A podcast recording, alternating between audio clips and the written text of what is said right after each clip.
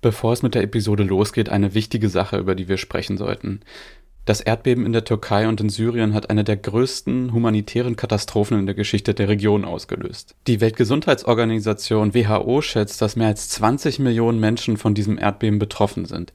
Im Epizentrum haben unzählige Menschen ihre gesamte Existenz verloren. Und die Zahl der Todesopfer ist immens und steigt stündlich. Die Lage vor Ort ist hochdramatisch. Viele der Überlebenden bangen teilweise weiterhin um verschüttete Angehörige. Dazu kommen, weil Winter ist, eisige Temperaturen, Schnee und Regen. Viele stehen vorm Nichts. Es fehlt ein Dach über dem Kopf, Kleidung, Nahrung und sogar einfachste Hygieneartikel. Auch die Rettungskräfte vor Ort sind auf jede weitere Hilfe angewiesen. Deshalb bitten wir euch und dich, wenn du kannst und wenn du möchtest, zu spenden. In den Shownotes findest du eine Auswahl an seriösen Hilfsorganisationen, die lokal wie international tätig sind. Jeder Euro zählt und hilft weiter, um den Menschen vor Ort schnellstmöglich zu helfen. Danke.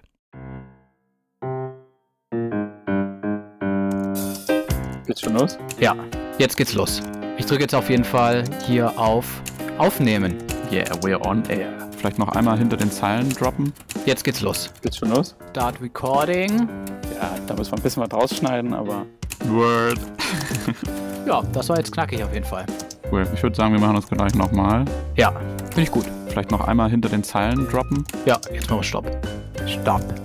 Und damit wieder Hallo zu Hinter den Zeilen, unterstützt vom Medium Magazin. Hi Niklas. Hi Tobi.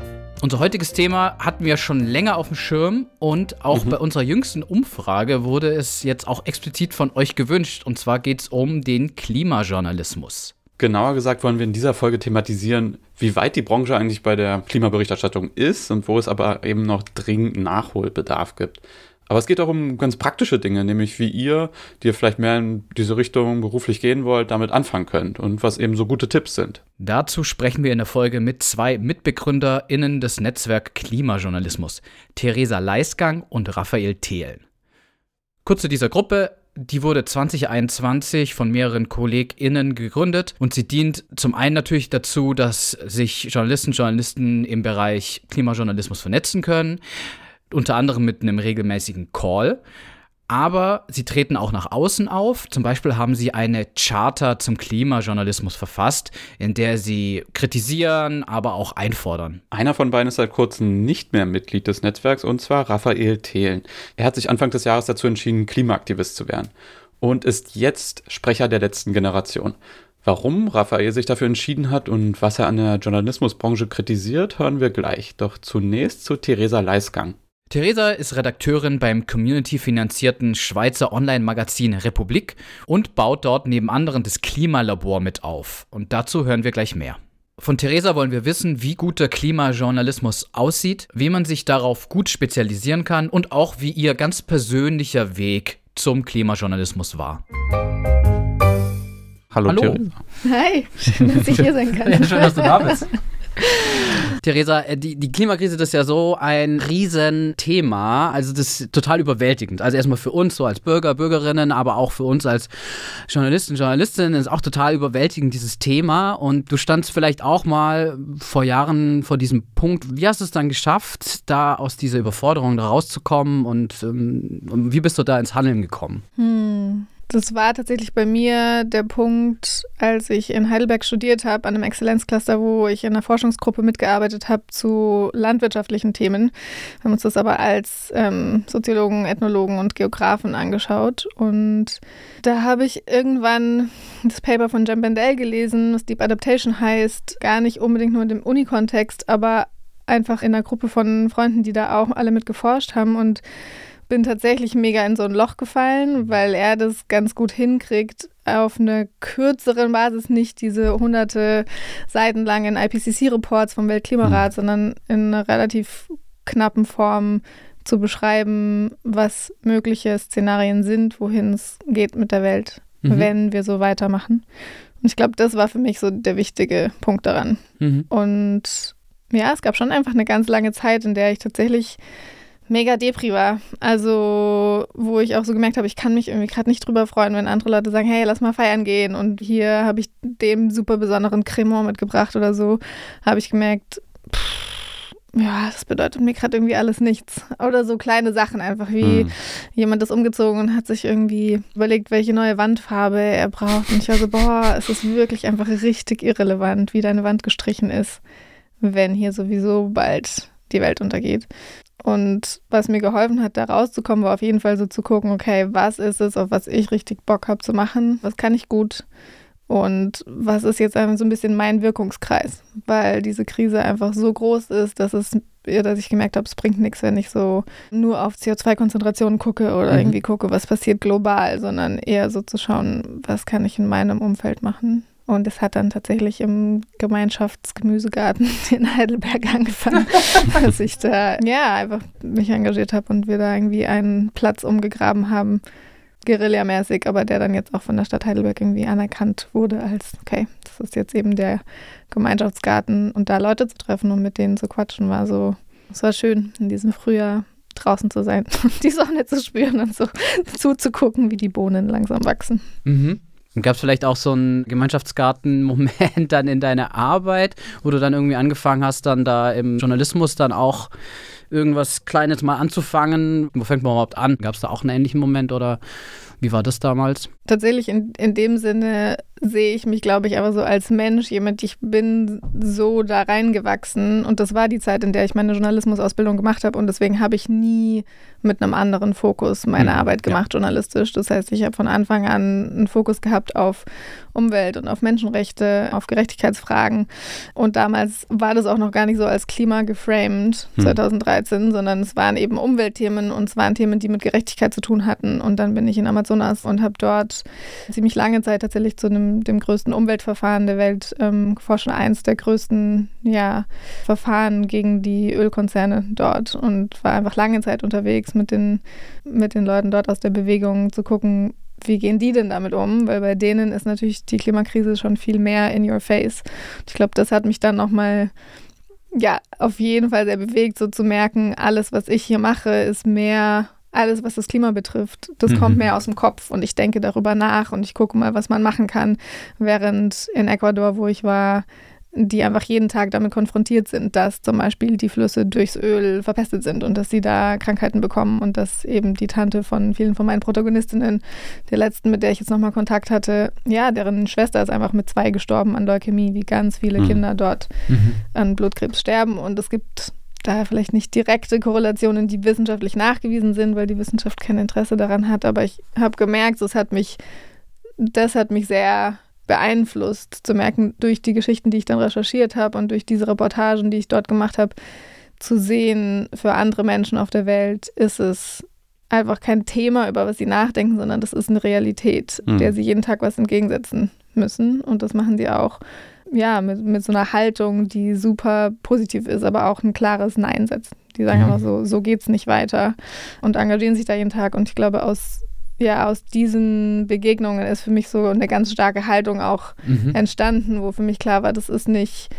Aktivismus, irgendwas über die Klimakrise zu berichten, sondern es ist was, was jetzt dran ist. Und ganz viele Menschen haben, glaube ich, diesen emotionalen Bezug vielleicht noch nicht, weil sie noch nicht Menschen getroffen haben, deren Familie oder deren Freunde tatsächlich schon gestorben sind hm. durch die Klimakrise. Okay, was Theresa hier meint, die Klimakrise ist eben trotz Umweltkatastrophen, Dürre oder auch der Flut im Ahrtal für viele hier in Deutschland oder im, ich sag mal im Westen noch weit weg. Zumindest ist es noch nicht immer so lebensbedrohlich, woanders aber eben schon Realität. Und ja, daraus ergibt sich eigentlich ihre Motivation, aber eben auch nicht klar an einem Punkt, sondern aus einem Prozess, sagt sie. Wenn ich so drüber nachdenke, wie ich dahin gekommen bin, wo ich heute stehe, irgendwie, dass wir zusammen ein Netzwerk Klimajournalismus gegründet haben, dass ich jetzt im weitesten Sinne irgendwie ein neues Format entwickle, einen neuen journalistischen Ansatz für die, für die Klimakrise beim Republik-Magazin, dann ist es schon aus eben dieser Haltung heraus, dass ich irgendwann verstanden habe, es geht nicht weiter wie bisher und dass ich da irgendwie ein, ein Interesse dran hatte, so zu gucken, wie kann Journalismus aussehen, mhm. der tatsächlich ähm, dem gerecht wird. Mhm. Und zwar ganz klar von dieser Zeit, in der ich an der Uni dazu geforscht habe, zu sehen, die Fakten sind so und so und in keiner Branche, egal ob das jetzt die Automobilindustrie ist oder eben wie bauen wir unsere Häuser, ist, gilt das auch für den Journalismus. Wir können halt nicht so weitermachen wie noch vor 50 Jahren. Mhm. Da sind wir ja genau beim Punkt. Wir wollen ja auch über Best Practice im Journalismus sprechen, im Best Practice im Klimajournalismus, also auch im Journalismus anders weiterzumachen als vor 50 Jahren. Und viele, die zuhören, die stehen vielleicht noch am Startpunkt, also haben noch nicht wie du in Ecuador recherchiert oder so, haben aber eine Sensibilität für die Klimakrise oder für dieses Thema und wollen sich auch in ihrer journalistischen Arbeit da viel mehr mit auseinandersetzen. Aber was würdest du sagen, wo fängt man da an? Hm. Wir merken auf jeden Fall, dass es im Netzwerk Klimajournalismus gerade ganz viele Anfragen gibt, sowohl von Redaktionen, aber auch von einzelnen Menschen, die so da ein bisschen Orientierung suchen. Und ich glaube, wenn man an diesem Punkt steht, dass man sich fragt, wie kann ich überall in jedem Thema vielleicht einen Klimadreh finden, dann ist man schon mal an dem richtigen Punkt. Also mhm. so, dann steht man ja schon mal da und sagt so, okay, wie mache ich das jetzt? Und ich glaube aber tatsächlich, dass das größte Problem ist, dass das die ganz viele Kolleginnen noch nicht machen und ganz viele Häuser und ganz viele Redaktionen auch noch nicht, dass die sich überhaupt mal hinsetzen und auf das Jahr gucken und schauen, wie können wir denn bei jedem Thema und in jedem Ressort einen Klimadreh finden? Und ich glaube, sobald man sich diese Frage stellt, gibt es da ganz viele Antworten und viele Möglichkeiten, so wohin man gucken kann. Und tatsächlich ist für mich in der langen Zeit, in der ich zur Klimakrise recherchiert habe, sowohl in den betroffenen Gebieten, wie von Südafrika über Mosambik oder im Amazonasgebiet, aber auch für mich in meiner eigenen Arbeit das Wichtigste, also was auch immer das Problem ist, das Wichtigste ist einfach eine Community zu haben, mit mhm. der ich mich darüber austauschen kann. Und das gilt sowohl, wenn ja, wenn es einen Zyklon gibt, der über dein Dorf wegfegt und alles zerstört, aber auch wenn du ja, wenn du irgendwie so vor diesem super komplexen Thema stehst und darüber berichten willst, ist es für mich das Allerwichtigste gewesen, Leute zu haben, mit denen ich mich austauschen kann. Und dafür finde ich das Netzwerk Klimajournalismus eine super Ressource tatsächlich, weil wir da einfach einmal im Monat offene Calls haben, die super low-key einfach die Möglichkeit bieten, sich mit Kolleginnen auszutauschen. Und da sitzen dann Menschen vom Deutschlandfunk oder vom WDR oder ja, ganz viele freie Journalistinnen tatsächlich auch. Wir fänden es super, wenn auch mehr Kolleginnen, glaube ich, so von den großen etablierten Häusern so Lust dazu hätten. Die mhm. vermissen wir da gerade tatsächlich noch so ein bisschen. Aber es gibt eine, eine super Bandbreite an Leuten, die sich mehr über Social Media da Gedanken machen und Leute, die mehr Langformat und investigative Sachen machen wollen und auch Lust haben auf Zusammenarbeit. Und ich glaube, da entsteht für mich und es ist auch schon an ganz vielen Orten so oder an ganz vielen Momenten dort dieses Ding entstanden von so, wow, ja, zusammen können wir dieses, diesen Riesenberg auch einfach besser bearbeiten, weil es ist schon fucking komplex und man mhm. muss irgendwie so wissen, wo man so ein wo man so die Tür findet, wo man da so reingeht. ja, da wollen wir ja auch ein bisschen drüber reden, aber du hast schon wichtige Sachen gesagt, eben dieses Vernetzen, aber auch eben dieses, okay, mal versuchen bei jedem Thema so diesen Klimadreh mal irgendwie äh, sich anzugucken, da können wir auch gleich nochmal drüber reden, aber wenn wir noch bei Anfängen nochmal kurz bleiben und das mal umdrehen, was sind denn vielleicht auch so klassische Fehler, die du vielleicht auch gemacht hast am Anfang, wie macht man es vielleicht nicht oder wie kommt man vielleicht nicht ins Thema rein oder woraus mhm. sollte man da mhm. achten? Mhm. Ich glaube, was wir einfach generell gerade sehen, ist ja, dass es nicht nur eine Klimakrise gibt, sondern auch eine Medienkrise. Also speziell seit dem Angriffskrieg auf die Ukraine haben einfach ganz viele Menschen so gemerkt, es überfordert mich überhaupt nur eine Nachrichtenseite aufzumachen. Mhm. Das heißt, die, diese Frage, stelle ich mir tatsächlich schon immer, wenn ich, wenn ich über das Klima schreibe und ich mache das meistens nicht in tagesaktuellen Sachen fest, sondern eben größere Recherchen und irgendwie hintergründige Sachen. Mit welchem Gefühl lasse ich dann irgendwie meine Leserin zurück ohne zu denken, dass ich komplett dafür verantwortlich bin.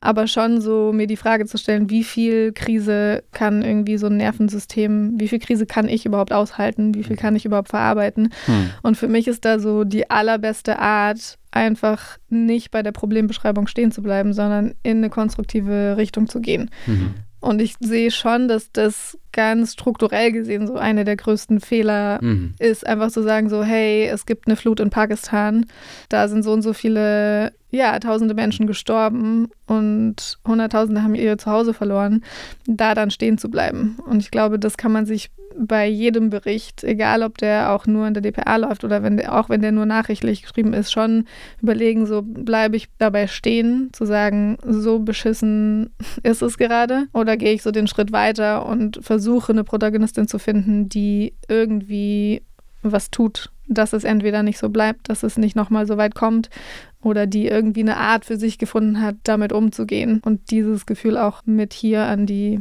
an die Menschen irgendwie weiterzugeben, die, die dann diese Nachricht lesen. An der Stelle des Gesprächs wollten wir noch mal kurz weg von Theresas eigenem Werdegang zum Klimajournalismus und ganz praktisch werden. Wie findet man denn immer einen Klimadreh beim, bei einem Thema zum Beispiel?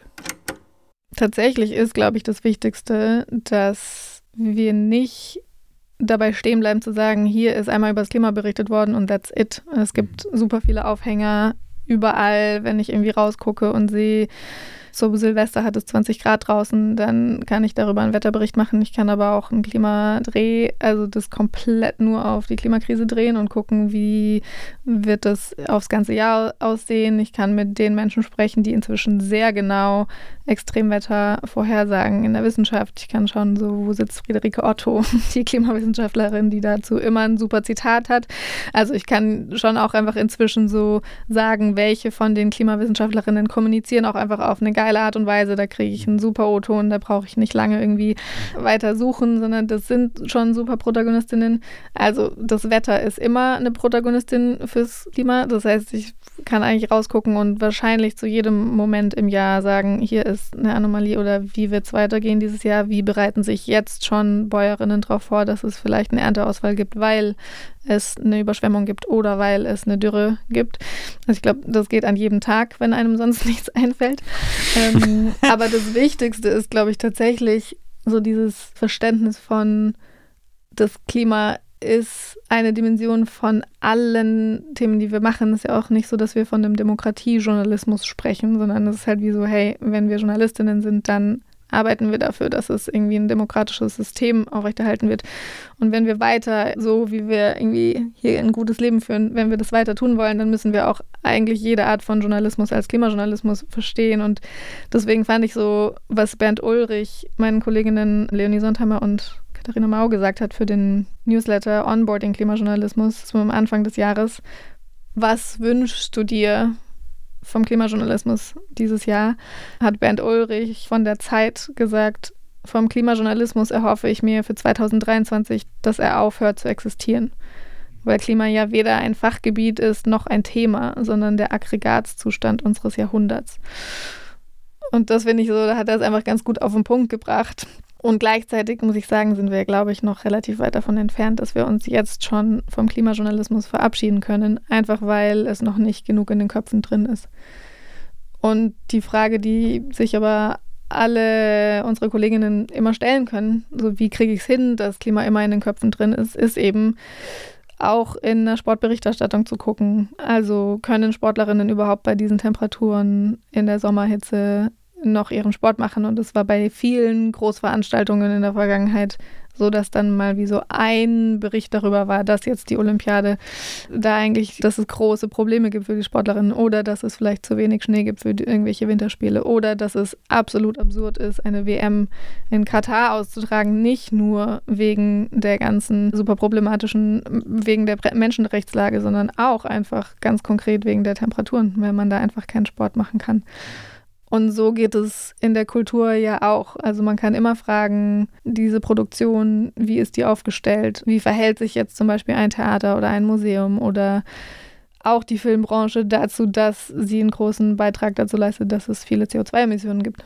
Und das kann man quasi immer in einen Bericht mit einfließen lassen oder man macht dazu ein eigenes Stück. Mhm. Aber wovon Bert Ulrich spricht, wenn er sagt, ich wünsche mir, dass 2023 der Klimajournalismus aufhört zu existieren, dann sagt er ja eigentlich so, am liebsten hätte ich gar kein Ressort Zeit Green mehr. Mhm. Das äh, unterstelle ich ihm jetzt, aber am liebsten hätte ich gar keine grünen Ressorts mehr und keine klimajournalistischen Formate, sondern am liebsten hätte ich, dass in jedem Bericht ein Absatz dazu, dazu drin ist, was bedeutet jetzt eigentlich, dass alle Öl- und Gaskonzerne ganz viel Gewinn machen in einer Welt, die mitten in der Klimakrise steckt. Also in jedem Manager-Magazin-Bericht darüber, wie viel Profit gerade je, jenes oder dieses Unternehmen gemacht hat, zu hinterfragen, was bedeutet das denn eigentlich? Und vielleicht auch nicht nur das eben uns in der Branche zu fragen, sondern dann auch die Politik zu fragen, was das bedeutet. Mhm. Gehen wir jetzt davon aus, okay, ich habe dieses Thema und ich habe hier eine Geschichte oder ich denke mir da auch Klima schon immer mit. Man muss ja auch vor allem als Freier, aber eben selbst in Redaktion festangestellt Verwertungen mitdenken. Also das ist immer irgendwie ein Wettbewerb. Welche Geschichte kriegt jetzt Platz? Was ist jetzt gerade, wird jetzt als wichtiger erachtet? Man muss sich die, gut verkaufen. Mhm. Ja, das ist halt so, hä, was? Ähm, aber ja, man muss ja irgendwie Verwertungen mitdenken. Gibt es so Redaktionen, wo diese Themen dann einfach sehr, sehr gut ankommen? Oder, oder wie biete ich das am besten an Redaktionen an? Hm. Ich denke, dass uns da auf jeden Fall die Klimabewegung großen Gefallen getan hat, in dem Sinne, dass es schon ganz klar ist und ja auch in ganz vielen Marktforschungen und in vielen Studien irgendwie klar ist, dass den Deutschen Klimaschutz ein wichtiges Thema ist und das hat sich tatsächlich drastisch verändert, seitdem es die großen Proteste der Klimabewegung gab, die ja auch einfach jetzt eine Zeit lang komplett von der Bildfläche verschwunden sind und dann irgendwie so durch die letzte Generation vielleicht wieder in einer kontroverseren Art und Weise wieder hochgekocht sind.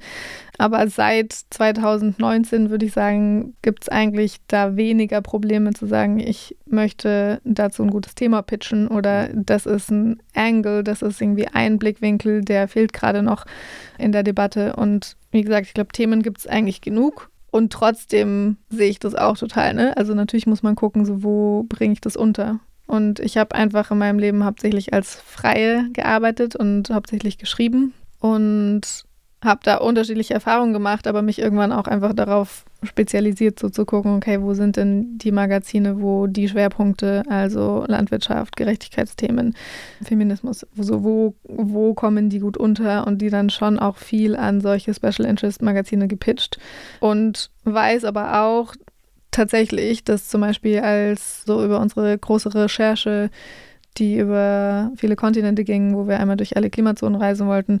Als wir das zum Beispiel beim Spiegel gepitcht haben, hätten wir uns schon gehofft, dass die das eher im Ausland bringen oder in einem Politikteil und haben es aber in die Reise gesteckt, ähm, was natürlich einfach ein, ein, politisches Signal ist von so, naja, das ist jetzt halt eine nette Reisegeschichte und das passiert tatsächlich schon immer noch. Das ist und es ist ein Ressort, was nicht im Heft vorkommt. Genau. Ja, Also das ist halt auch. ja, und das, das sind natürlich da genau zu wissen, wo sind die Redakteurinnen und Redakteure, die in, im Haus sitzen, die vielleicht gar nicht unbedingt nur zum Klima arbeiten, aber die verstanden haben, worum es hier geht, das hilft auf jeden Fall beim Pitchen. Und da hilft es, finde ich, vor allem auch wieder, sich zu vernetzen. Das geht für mich gut bei uns im Netzwerk, aber wir haben zum Beispiel auch bei Netzwerkrecherche bei der Jahreskonferenz seit letztem Jahr jetzt immer einen Klimatrack. Das heißt, da haben wir neben Sozialjournalismus und investigativen Journalismus und Datenjournalismus jetzt ganz klar das Thema Klima als Dimension verankert und da sind super Panels, wo so viele Kolleginnen sitzen und da bekommt man schon ein gutes Gefühl vielleicht wem will ich dann auf Twitter folgen, bei wem stelle ich mich mal vor. Und mhm. das ist ja immer die einfachste Art zu pitchen, wenn man sich schon persönlich kennt. Von mhm. daher Einladung an die Netzwerkrecherche-Tages äh, Jahreskonferenz dieses Jahr findet die schon ein bisschen früher statt in Hamburg und ja, da einfach zu gucken, wo, wo läuft gerade die Debatte und auch in welchen Häusern, finde ich, kriegt man da ein ganz gutes Gefühl bei dem Jahrestreff war ich auch total erstaunt und total positiv überrascht, dass es dann wirklich so viele Veranstaltungen eben in diesem Track dann wirklich gab und dass da so ein Schwerpunkt gesetzt wurde. Ich glaube, da habe ich genau diese Frage von, was bedeutet es eigentlich, Klima als Dimension und überall zu denken, ganz stark gesehen, dass nämlich es ein Panel gab zur Berichterstattung über Tesla und es lief nicht auf dem Klimatrack. Aber natürlich hat das irgendwie total viel damit zu tun. Und die Kolleginnen, die sich damit beschäftigen, die sind super tief drin im Thema und die beleuchten immer alle diese Aspekte mit. Und das ist dann gleichzeitig eine Unternehmensberichterstattung. Und was bedeutet das für die lokale Gemeinde? Was bedeutet das für den Naturschutz und für den Grundwasserspiegel vor Ort? Was bedeutet das auch für arbeitsrechtliche Sachen? Und das war für mich total schön zu sehen. Es hat außerhalb vom Klimatrack stattgefunden, aber deswegen, also es gab trotzdem noch mehr Raum, irgendwie darüber zu sprechen. Genau. Mhm. Was bedeutet es zum Beispiel zu wirtschaften in Zeiten der Klimakrise? Und mhm. sind E-Autos wirklich die Lösung? Ich meine, da hängen ja ganz mhm. viele Sachen dran. Wenn jemand noch ein Thema sucht, die freuen sich immer. Es ist keine leichte Recherche, aber ich glaube, die, genau die drei Kolleginnen vom, vom ZDF und dann von der Lokalzeitung, von der MOZ. Und es gibt tatsächlich nicht so viele, die sich das antun, da immer noch weiter zu recherchieren. Das ist einfach eine investigative Arbeit, die super, ich habe da größten Respekt davor. Und ich glaube, es ist immer geil, wenn sich da mehr Leute reinhängen und gucken, weil irgendwann geht einem da doch die Puste aus. Bis hierhin haben wir recht abstrakt darüber gesprochen, wie Klimajournalismus gelingen kann, wie guter Klimajournalismus aussieht. Aber dann wollten wir auch darüber sprechen, über ein ganz konkretes Projekt. Denn Theresa hat mit Kolleginnen und Kollegen ein neues Projekt gestartet, das im Januar losgegangen ist, und zwar beim Schweizer Online-Magazin Republik. Das nennt sich Klimalabor. Mit dem Klimalabor wollen sie in Zusammenarbeit mit den Lesenden ein neues Format der Klimaberichterstattung entwickeln und beziehen da eben die Lesenden von Anfang an mit ein, indem sie zum Beispiel fragen, was sie eigentlich wirklich brauchen. Und sie als Journalisten, Journalistinnen denken auch einfach aktiv darüber nach, wie sich die Berichterstattung über die Klimakrise verändern muss. Im Verlaufe des Jahres soll dann ein fertiges Format dann stehen. Theresa glaubt fest daran, dass es solche neuen Formate braucht. Ja, die Ausgangslage, die wir einfach gesehen haben, ist genau die. Der Journalismus wird seiner Rolle in Zeiten der Klimakrise nicht gerecht. Ich fand es tatsächlich sehr plastisch auch, wie Maren Ohner das erzählt hat an der Netzwerkrecherche Jahreskonferenz letztes Jahr. Die ist Neurowissenschaftlerin und ja, hat einfach gesagt, sie hat einfach gesehen, in allen Bereichen, die der Journalismus sich als Ziel setzt, wird er gerade diesen Zielen nicht gerecht. Und mhm. zwar mhm. sagen, was ist. Passiert einfach seit Jahren und Jahrzehnten nicht in Bezug auf die Klimakrise. Aber auch die vierte Macht im Staat zu sein, passiert nicht. Irgendwie wirklich zu fragen, so, wir haben jetzt ein Klimaschutzgesetz, wie wird das eigentlich umgesetzt, da dran zu bleiben. Und im Netzwerk Klimajournalismus waren wir auch so lange in dieser Problembeschreibung von so, okay, was, was kann jetzt eigentlich passieren, dass ich mich total gefreut habe, Teil des Teams im Klimalabor zu werden. Hm. Weil da gehen wir jetzt einfach so diesen Weg und sagen, okay, wir haben es anerkannt, das reicht nicht und wir machen es jetzt anders. Und ich finde, das ist so ein ganz wichtiger erster Schritt gewesen und das ist eine Entscheidung im Haus gewesen. Das mhm. ist einfach eine Entscheidung, die jedes Medienhaus treffen könnte und die mhm. meisten aber nicht treffen. Wirklich radikal zu gucken, okay, was ist es, was wir jetzt als Journalistinnen tun könnten? Zum Beispiel, um unseren Leserinnen Orientierung zu bieten in dieser krass komplexen Lage, wo es für alle schwierig ist, rauszufinden, was tun. Und das ist die Ausgangslage. Die Klimakrise ist hier, die Lage ist ernst, was tun? Mhm. sind so unsere, ist unser Leitspruch im Klimalabor von der Republik. Und das fragen wir uns für den Journalismus, aber hoffen schon auch, dass es gleichzeitig da Erkenntnisse gibt, so für die Leute, die es lesen, sagen, okay, ich habe danach auch ein bisschen besser verstanden, was ich tun kann, wenn ich keine Journalistin bin. Aber es ist quasi wie so, ja, geht so in diese beiden Richtungen von, okay, wir wollen rausfinden, wie ein anderer Journalismus geht und tatsächlich aber auch, was die Menschen für ein Bedürfnis haben in mhm. so einer Krise wie wollen die informiert werden, auf was können die sich überhaupt einlassen. Und wie kann ich mir das vorstellen? Inwieweit ist das ein Dialog dann mit den Leserinnen und Lesern? Es gibt sowieso eine relativ aktive Community. Es ist ein Startup gewesen. Es ist das größte leserinnenfinanzierte Magazin im deutschsprachigen Raum und die haben sich vor fünf Jahren gegründet. Das heißt, es sind da sowieso ganz viele Menschen dabei, die gesagt haben, wir wollen gerne unabhängigen, investigativen, kritischen Journalismus fördern. Das ist das, was es braucht für eine Demokratie und die sind da sowieso super aktiv in den Kommentarspalten und ja, es war für mich total schön, so zu merken, auch wie ernst das genommen wird. Es gibt einfach irgendwie so zwei Leute, die nur für das Community Management zuständig sind. Und Management in dem Sinne heißt halt einfach so wirklich da zu sein und alle Kommentare zu lesen und mit den Leuten in Austausch zu gehen und zu fragen, hey, okay, das kritisieren Sie, was meinen Sie denn damit? Und dann das dann auch wieder zurückzutragen an die Redaktion. Und genau so in diesem Sinne machen wir das im Klimalabor auch. Das heißt, wir haben einen eigenen Bereich auf der Seite gestartet mit dem Launch, wo es einen Dialog gibt, wo wir die Leute eingeladen haben, zu sagen, so, was brauchen sie eigentlich oder was wünschen sie sich von so einem Klimalabor und was brauchen sie eigentlich vom Journalismus?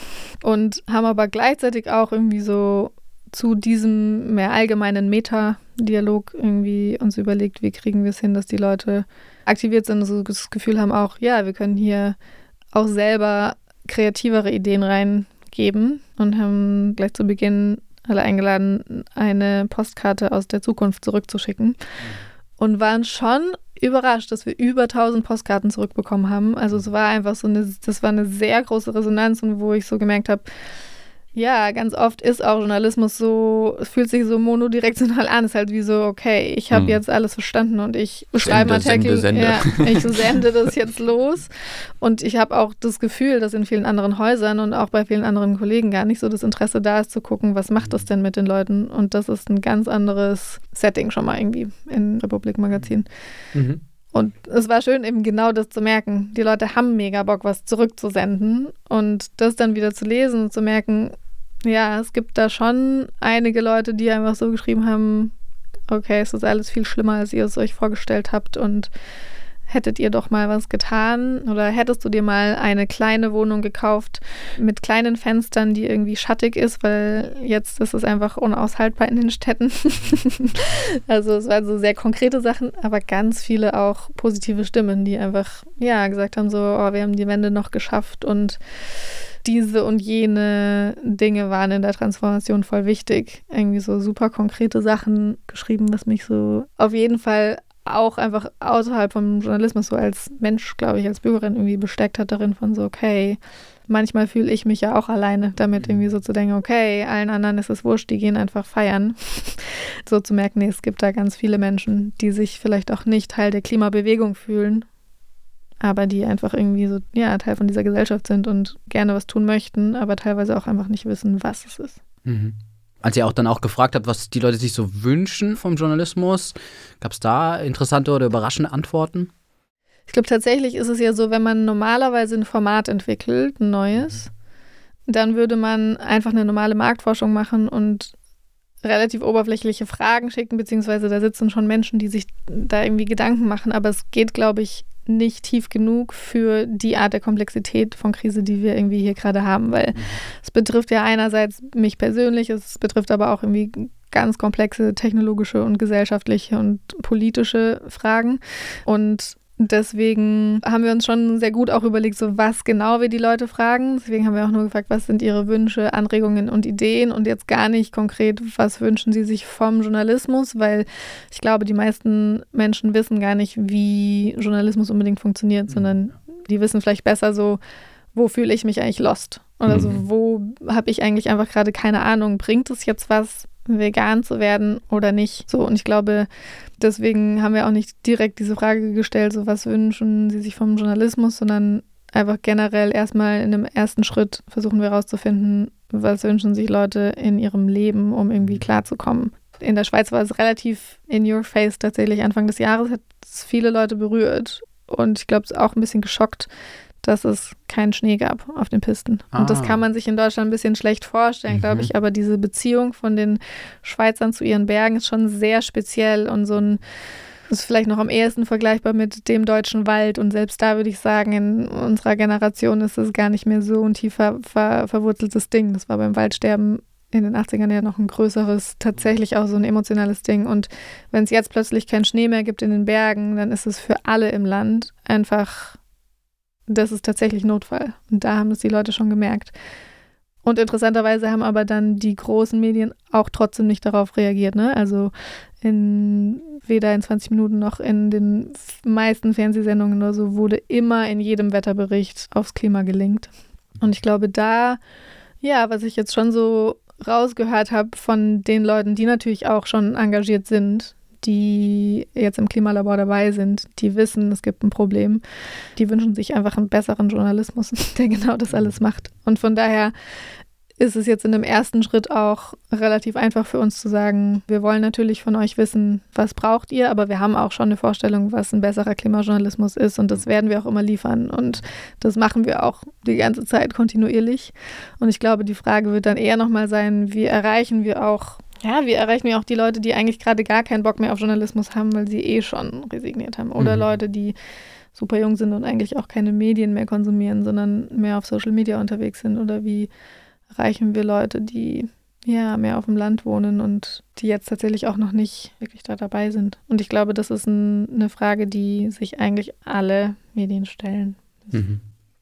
Für das Klimalabor nochmal so ein, so ein Ausblick vielleicht. Was habt ihr da jetzt auch noch vor der nächsten Monaten oder in dem Jahr?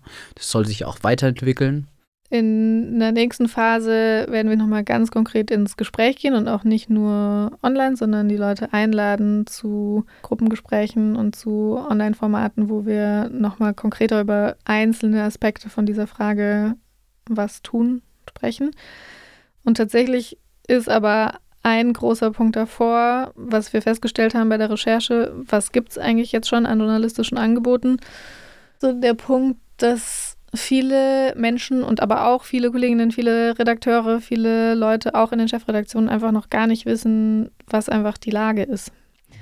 Und dass es da schon ein großes Bedürfnis auch immer gibt bei den Leuten, die denken, so, sie haben es verstanden, einfach irgendwie anderen Leuten was weiterleiten zu können. Und das heißt, einerseits werden wir in Gespräche mit den Leuten gehen und darüber sprechen, was tun, aber andererseits werden wir auch nochmal mit Expertinnen und mit Wissenschaftlern zusammenkommen und verschiedene Zugänge entwickeln, die einerseits über Social Media laufen sollen und andererseits in kleineren Formaten die Komplexität runterbrechen, aber andererseits auch nochmal wie so eine Auflistung von so steht es eigentlich gerade in die Welt. Und es ist was, was gar nicht so leicht ist, weil es ja auch immer noch ja, in der Wissenschaft Unsicherheiten gibt. Aber das sind wie so die zwei Hauptbereiche, wo wir so gemerkt haben, ja, da fehlt es im deutschsprachigen Raum auf jeden Fall noch. Während es da im Guardian und bei der New York Times und einfach so im englischsprachigen Raum immer schon so Sachen gibt, die sehr inspirierend für mich sind und weitergedreht wurden. Aber im deutschsprachigen Raum verlieren sich viele klimajournalistische Formate auch so in so einem kleinen Kleinen dann.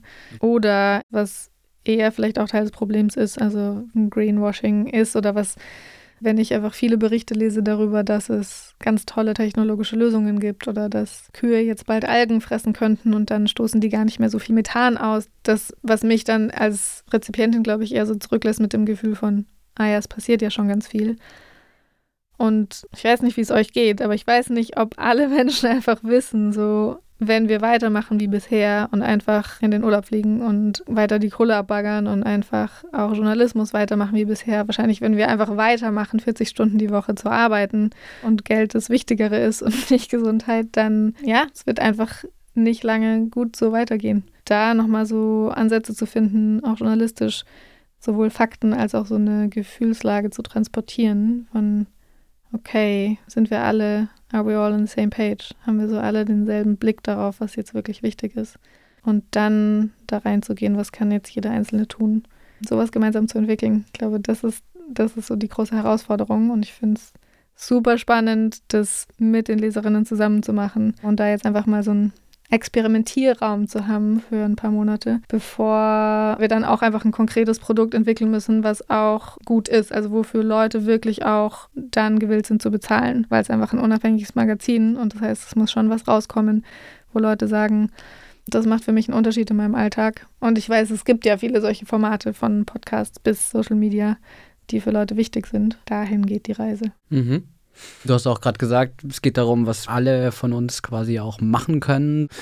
Was sollte vielleicht alle, die uns jetzt gerade zugehört haben, was wäre vielleicht eine Sache, was jetzt jeder einfach machen könnte oder machen sollte? Kann was Kleines sein.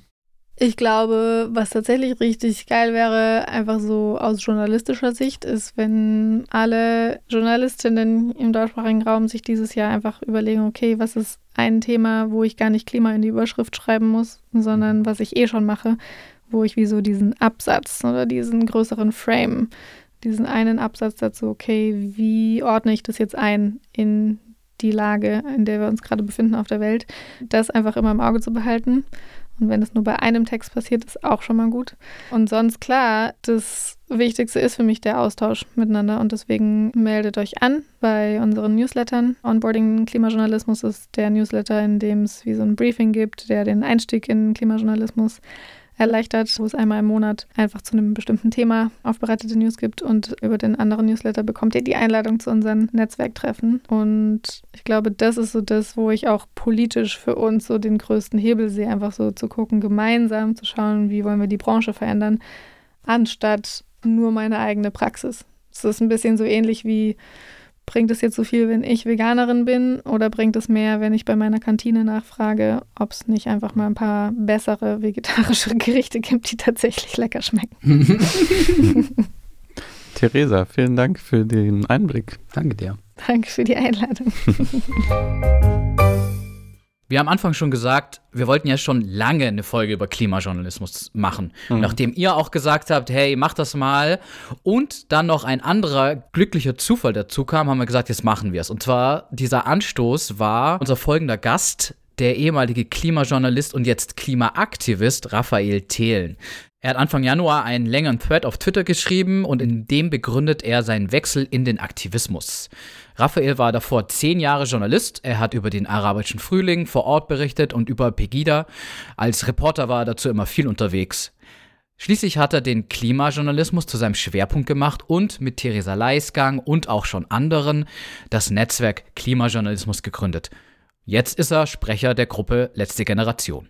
Aktivismus und Journalismus, das fanden wir natürlich irgendwie spannend. Wir haben mit ihm gesprochen und vor allem hat uns natürlich interessiert, warum er jetzt Aktivist geworden ist. Dazu hat er uns eine Situation geschildert. Für das Buch Zwei am Puls der Erde, das er zusammen mit Theresa Leisgang verfasst hat, waren beide auf Recherchereise quer durch die Welt, um die Schäden, die schon jetzt von der Klimakrise verursacht wurden, zu dokumentieren. Und mitten in der Recherche kam dann Corona. Sie konnten nicht weiterreisen und mussten zurück. Das war so ein Moment, wo wir selber mal unser Leben angeguckt haben und gemerkt haben, leben wir eigentlich das, was wir auch predigen? Und da haben wir, ich ganz stark auch festgestellt, so eigentlich nicht. Also ich lebe auch selber in diesem Karrierejournalismus, in dem es dann doch oft um Preise und Auszeichnungen geht. Und beim Klima war das dann, konterkarierte sich das noch mehr, ähm, weil ich glaube, dieses ganze höher, schneller, weiter, was wir als Gesamtgesellschaft verfolgen mit unserem Wirtschaftswachstum, aber jeder einzelne Karriere und das Bekämpfen der Klimakrise geht nicht zusammen. Doch daran lag es nicht nur, es kamen weitere Gründe dazu.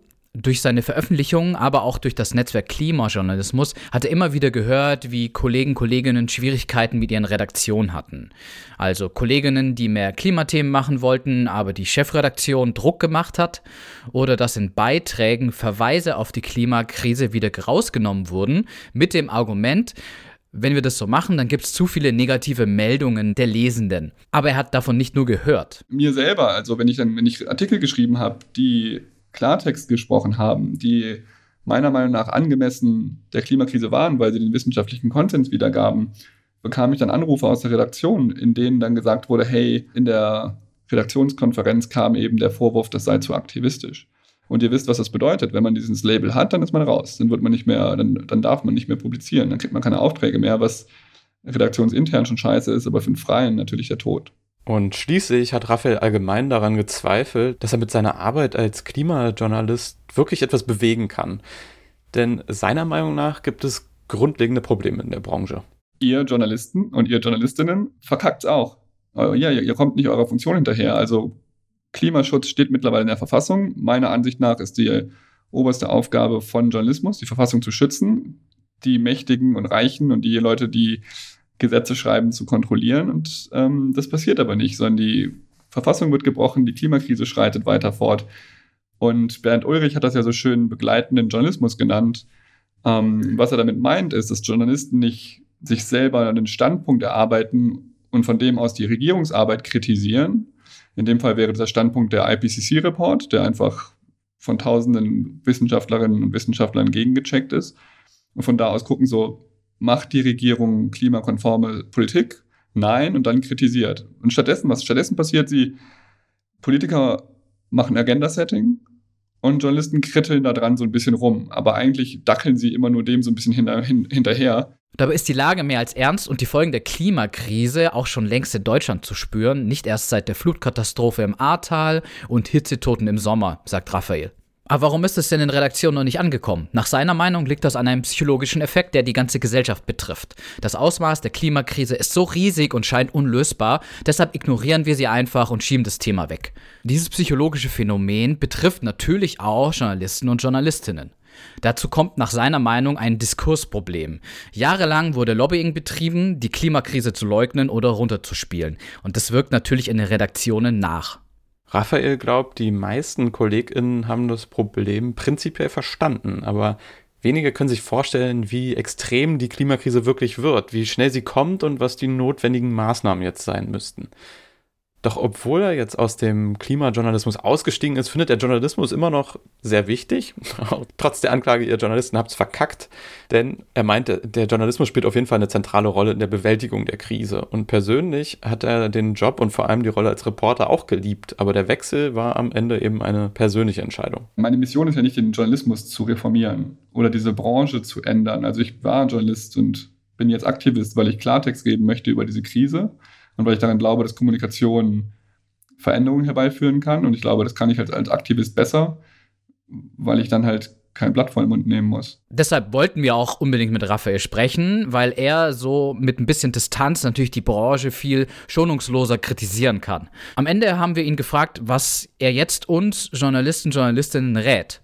Ganz einfach, berichtet über die Klimakrise. Macht das, uns fliegt der ganze Laden sonst bald um die Ohren. Legt euch mit euren Chefs an, legt euch mit euren älteren Kolleginnen an.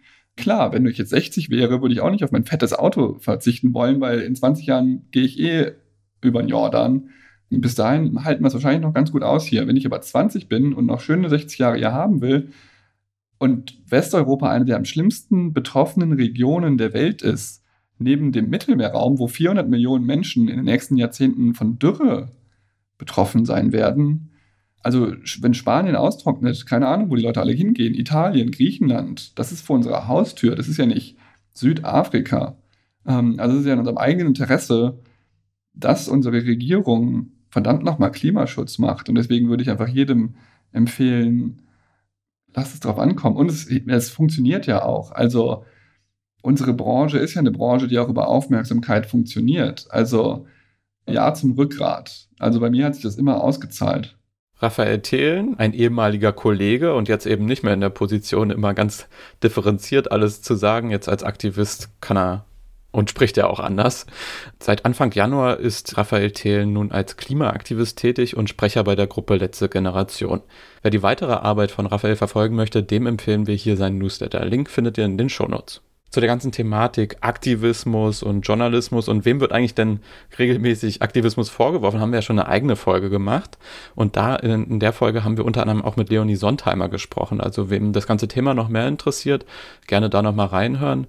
Leonie ist ja eben auch Klimajournalistin. Und Leonie ist ja auch Mitbegründerin des Netzwerk Klimajournalismus und hat jetzt mit ihrer Kollegin Katharina Mau vor ein paar Monaten den Newsletter Onboarding Klimajournalismus gestartet. Der der kommt einmal im Monat raus und es richtet sich eben explizit an uns Journalisten, Journalistinnen, die auch vielleicht so da jetzt mal in, diese, in diesen Bereich mehr rein wollen und arbeitet da viele Sachen auch was so in letzter Zeit passiert ist und wichtig war, richtig gut auf. Dazu verweisen wir auch in den Show Notes und allgemein auch zu den Angeboten des Netzwerk Klimajournalismus. Und hier nochmal an der Stelle eine Erinnerung an den Appell ganz am Anfang, warum es sich besonders lohnt, in die Show Notes zu gucken.